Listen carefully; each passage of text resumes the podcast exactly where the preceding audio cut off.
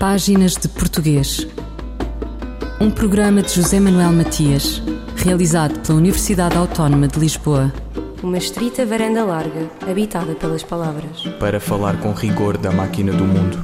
Quando as palavras surgem inteiras das águas e as vozes dizem os nomes na casa da língua. Diz-se dos professores que ensinam e aprendem. É vasta a matéria, numerosas as experiências e as reflexões, abrangendo todo o sistema de ensino. Acaba de ser publicado um estudo sobre o perfil académico e profissional de professores do ensino superior que asseguram a formação inicial de professores. É da autoria de Carlinda Leite e de Fátima Souza Pereira. O documento sistematiza dados e conclusões do estudo que teve como finalidade mapear características académicas e profissionais dos docentes que em Portugal, nas instituições de ensino superior público e nas do privado, nos cursos de formação inicial de professores, asseguram as unidades curriculares diretamente relacionadas com o exercício da docência. A obra está disponível na plataforma EduLog da Fundação Belmiro Azevedo. Carlinda Leite. Apesar de a literatura académica e há estudos vários que mostram que uh, os professores marcam a diferença e marcam a diferença pela formação inicial que, que tenha e depois pelas atividades de desenvolvimento profissional que vão tendo, a verdade é que não há, uh, há uma falta de estudos sobre quem são os professores que estão a formar os futuros professores. E foi nesse sentido que nós, portanto, quando eu digo nós, sou eu e a professora Fátima Souza Pereira, que é professora na Escola Superior de Educação de Viana, nos envolvemos num estudo apoiado pelo EdLog, que traçou o perfil académico e profissional de todos os professores do ensino superior que estão a assegurar unidades curriculares, portanto, disciplinas muito relacionadas com a prática docente, quer sejam as didáticas específicas, por exemplo, didática de português, didática da língua estrangeira, didática da matemática, quer as disciplinas relacionadas com a avaliação da aprendizagem, com os métodos de ensino-aprendizagem e com os chamados estágios, que nesta legislação se designa por prática de ensino supervisionada. E é este estudo o que mostra é precisamente quem são esses professores do ponto de vista da formação académica e do ponto de vista das atividades de desenvolvimento profissional que lhes permitam ter ou não ter, ou estar mais próximos ou mais afastados de um perfil que se deseja muito relacionado com o cotidiano das escolas e com o que a profissão exige. E quem é que são esses professores? Eh, como é que estão formados? Qual é a formação deles? Como é que eh, estão ou não estão bem preparados para formar estes novos professores? A legislação portuguesa, e bem, na minha ótica, determina que os professores tenham de ter um mestrado e é um mestrado profissionalizado. Quando se diz que é um mestrado profissionalizante, quer dizer que é um mestrado em que essa formação tem muita relação com a prática docente. E por isso é que durante o mestrado os estudantes, futuros professores, realizam estágios de contacto, contacto com as escolas para que se vão socializando com o que a profissão exige. Como é que essa formação ocorre? A formação ocorre em instituições de ensino superior, privadas ou instituições de ensino superior públicas, e ocorre em universidades ou uh, escolas superiores de educação que pertencem ao, ao subsistema politécnico. A formação de professores não é igual para todos os níveis de escolaridade. Quer dizer, o grau académico é o mesmo, mestrado tanto para educadores de infância como para professores eh, do ensino secundário, simplesmente a forma como ela ocorre não é, até agora, não é completamente igual. No caso de educadores de infância, professores do primeiro ciclo e do segundo ciclo, ou seja, professores do primeiro ao sexto ano da escolaridade obrigatória, os um, candidatos a estes mestrados que formam para estes níveis de escolaridade têm de ter uma licenciatura em educação básica. Esta licenciatura em educação básica, apesar de ter este, esta designação, ela não forma professores, ela forma para profissionais eh, do campo educativo, mas não professores. Apesar disso, nesta licenciatura, os estudantes já têm algum contacto com eh, escolas, quer de jardim-escola, quer de creche, quer de, de primeiro ciclo, quer de segundo ciclo, e também já têm algum contacto com o que é ensinar, por exemplo, matemática, ensinar artes, etc. No caso dos candidatos que pretendem aceder a um mestrado que forme para o terceiro ciclo da educação básica, ou seja, para o sétimo, oitavo e nono ano de escolaridade, ou para o ensino secundário, décimo, décimo primeiro, décimo segundo, estes candidatos têm de ter um, uma licenciatura na especificidade da docência a que vão estar no futuro associados. Por exemplo, vão ter de ter uma licenciatura em matemática, ou vão ter uma licenciatura em, educação física, ou uma licenciatura em físico-química, etc, etc. E para acederem a estes mestrados, têm de ter, por exemplo, se quiserem ser frequentar um mestrado em ensino da matemática, vão ter que ter 120 créditos em disciplinas relacionadas com a matemática. Se quiserem ser professores, por exemplo, de física uh, e química, têm de ter no conjunto destas duas disciplinas 120 créditos, sendo que em nenhuma delas pode ser menor, menos de 50. Portanto, esta é a legislação que funciona em Portugal desde 2014.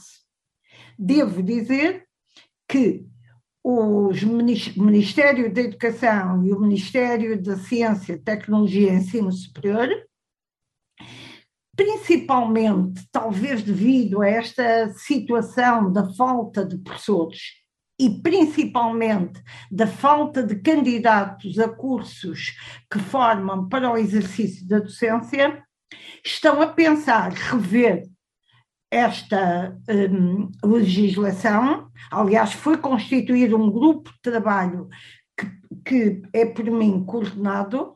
O grupo de trabalho foi constituído pelo Ministério e o convite que me foi feito também foi pelo Ministério para revermos estas condições que permitem o ingresso nos mestrados para todos os níveis de, de, de escolaridade do sistema educativo português, mas continuando a assegurar, e se possível até reforçando, critérios de qualidade, por forma a que acedam à, à profissão cada vez eh, estudantes futuros profissionais muito motivados para serem professores e com um perfil adequado ao exercício de uma docência que cada vez também ela é mais exigente, como todos nós sabemos.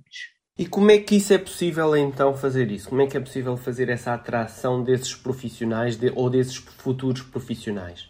Como eu uh, referi há pouco, estas condições de ingresso nestes mestrados limitam.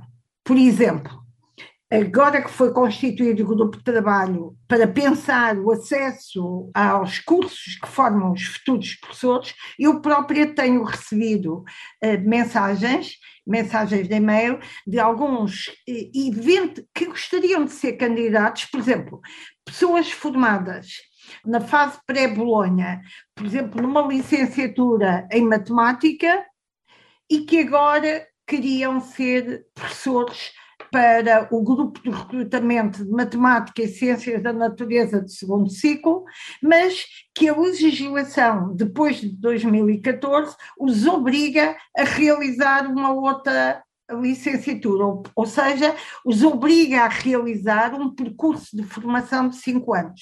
E isso acontece, por exemplo, também uh, na área do português, do ensino da língua portuguesa? E no caso da língua portuguesa, a mesma coisa. Por exemplo, licenciados que tenham uma licenciatura, diversas licenciaturas em que o português esteve presente, mas que não tenham os 120 créditos necessários para ingressar num mestrado que forme professores para o terceiro ciclo ensino secundário em português.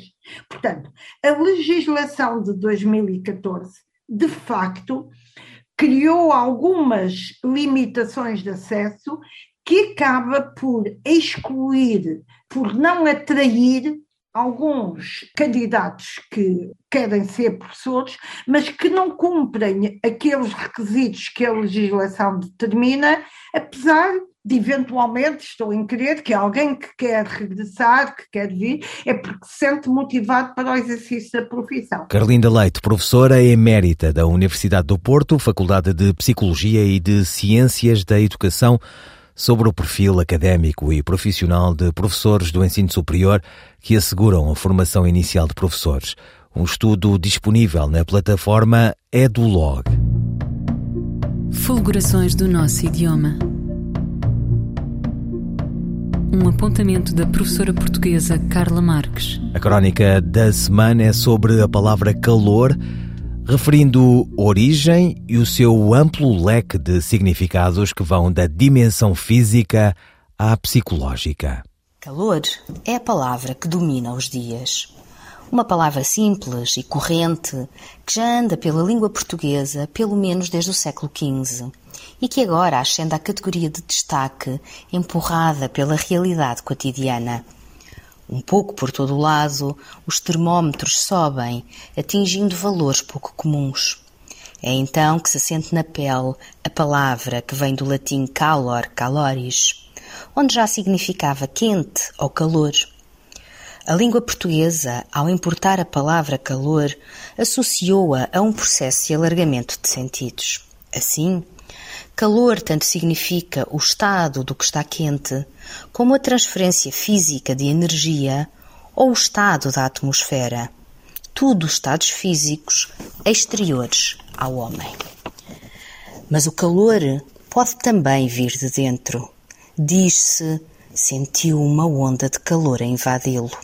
Ou pode transmitir-se ao outro, significando demonstração de afeto, o calor de um abraço.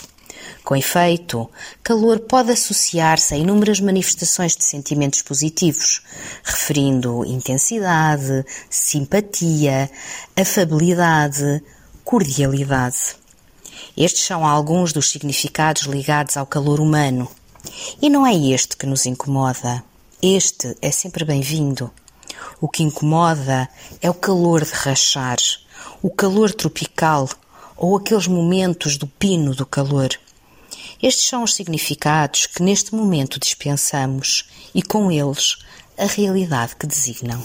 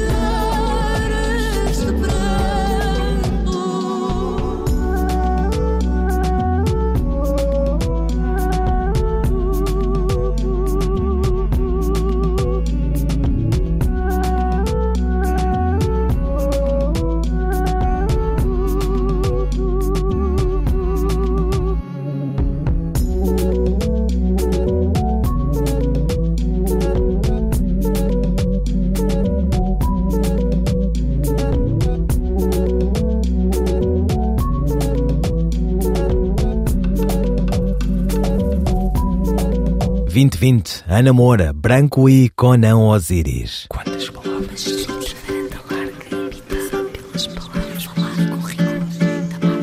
Ainda o estudo publicado na plataforma EduLog e a conversa com a professora Carlinda Leite. Algumas recomendações. Os dois ministérios realizaram eh, a, a 3 de junho passado uma reunião com as instituições de ensino superior, uma reunião online, com as instituições de ensino superior que em Portugal asseguram formação inicial de educadores de infância e de professores. Públicas e privadas, universitárias ou politécnicas. A, a participação foi imensa. E, e, onde estavam não apenas as, os órgãos de, de gestão das instituições, como coordenadores de curso e professores. E, e, o que é que o, o que é que eu, um, o Ministério ou os ministérios com esta reunião pretenderam um, uh, uh, esta é a minha interpretação saber e por outro lado incentivar as instituições de ensino superior a envolverem-se hum, neste problema que existe em Portugal de falta de, da atração eh, de estudantes com perfil adequado para os cursos que formam o, os futuros professores. E o que, o que me pareceu foi as instituições de ensino superior, eh, ou portanto todas aquelas que uh, uh, usaram da palavra, e, por outro lado, também o número de instituições e o número de pessoas que participaram neste, uh, nessa reunião a convite dos ministérios mostraram um grande interesse por participarem uh, na, na criação de condições que, por um lado, atraiam estudantes e, por outro lado, na criação de condições que assegurem uma formação, uma formação inicial de qualidade. Mas, por exemplo, nem, todos o, nem todas as áreas uh, são menos ou mais atrativas que, que outras, ou seja, há uma disparidade entre as várias áreas do ensino. Por exemplo, uma das áreas mais que menos atrai alunos ou futuros professores é talvez uh, o, o, ensino da língua portuguesa. Por que é que isto acontece? Devo dizer que nós, num outro estudo, também apoiado pelo, pelo EdLog, está a ser realizado, e esse estudo está a ser realizado por eh, quatro elementos, ou seja, pela professora Isabel Leite, que é da Universidade de Évora, pela professora Gina Lemos, que está na Escola Superior de Educação de Setúbal, por mim própria e também pela, pela minha colega Fátima Sousa Pereira, da Escola Superior de Educação de Viana de Castelo, que realizou o estudo sobre perfil. E nesse outro estudo, que está para, o relatório está quase para ser concluído. qual foi o foco? É como é que estão a ser preparados os futuros professores para o ensino e a aprendizagem da leitura e da escrita no primeiro ciclo do ensino básico, ou seja, primeiro, segundo, terceiro e quarto ano de escolaridade. E, por outro lado, é, eh, e aí o estudo focou-se nas unidades curriculares fortemente relacionadas com a, a, leitura e com a escrita, com o português, e também nos professores que estão a assegurar, e também nas condições que a formação inicial de professores, ao nível dos estágios, oferece para o ensino e a aprendizagem da leitura e da escrita. E esse estudo vai também ser extremamente importante para se pensar mesmo as condições de estágio dos estudantes futuros professores. A questão da leitura e da escrita, e como o relatório vai mostrar, é importantíssima para todos nós, se calhar, mesmo sem o relatório, reconhecemos para uh, o sucesso académico dos alunos e, portanto, as condições que são criadas para que os estudantes, futuros professores, exercitem, não apenas aprendam, mas também exercitem modos eh, de trabalho pedagógico, modos de ensino-aprendizagem focados na leitura e na escrita, logo dos primeiros anos de escolaridade, é crucial. E, portanto, este estudo também estou em crer que vai ter uh, influência na própria forma como as instituições de ensino superior que formam eh, professores para o primeiro ciclo do ensino básico assegurem condições para que estes estudantes contactem alunos do primeiro e do segundo ano de escolaridade, onde se fazem as primeiras aprendizagens da leitura e da escrita, e não apenas, por exemplo, terceiro ou quarto ano de escolaridade, não é? Que, que e é, esta uh, situação é, é mais uma das condições que pode vir a contribuir para assegurar a qualidade da formação dos professores, neste caso, do primeiro ciclo do ensino básico. Carlinda Leite, professora emérita da Universidade do Porto, Faculdade de Psicologia e de Ciências da Educação, sobre o perfil académico e profissional de professores do ensino superior que asseguram a formação inicial de professores. Um estudo disponível na plataforma Edulog. Qual o melhor termo português para traduzir a palavra workshop? A resposta de Sandra Duarte Tavares. Esta palavra provém do inglês workshop e significa sessão em que se discute ou elabora um trabalho prático sobre um determinado tema e em que os participantes aprendem através da troca de experiências e conhecimentos. Em português, temos a palavra oficina, designação que já faz parte da prática corrente, em expressões como oficina de leitura e de escrita, oficina de escrita para jornalistas, etc. A ação de formação, encontro, seminário, práticas normalmente acompanhadas de atividades e debates, embora cada uma com a sua especificidade, são possíveis designações de uso corrente que podem substituir o termo inglês workshop. Sandra Duarte Tavares, linguista. Textos que se ouvem ao espelho. Textos antológicos em louvor da língua portuguesa. António Ferreira, escritor e humanista português. Nasceu em Lisboa em 1528. É considerado um dos maiores poetas do classicismo renascentista de língua portuguesa. Conhecido como Horácio Português, a sua obra mais conhecida é a Tragédia de Inês de Castro. Vamos ler um poema em louvor da língua portuguesa, retirado do livro Ditosa Pátria Seleta Portuguesa de Júlio Martins e Manuel da Silva, publicado em 1951. Floresça, fale, cante, ouça-se e viva a portuguesa língua. E já onde for, senhora vá de si, soberba e altiva. Se até aqui esteve baixa e sem louvor, culpa é dos que a mal exercitaram, esquecimento nosso e desamor.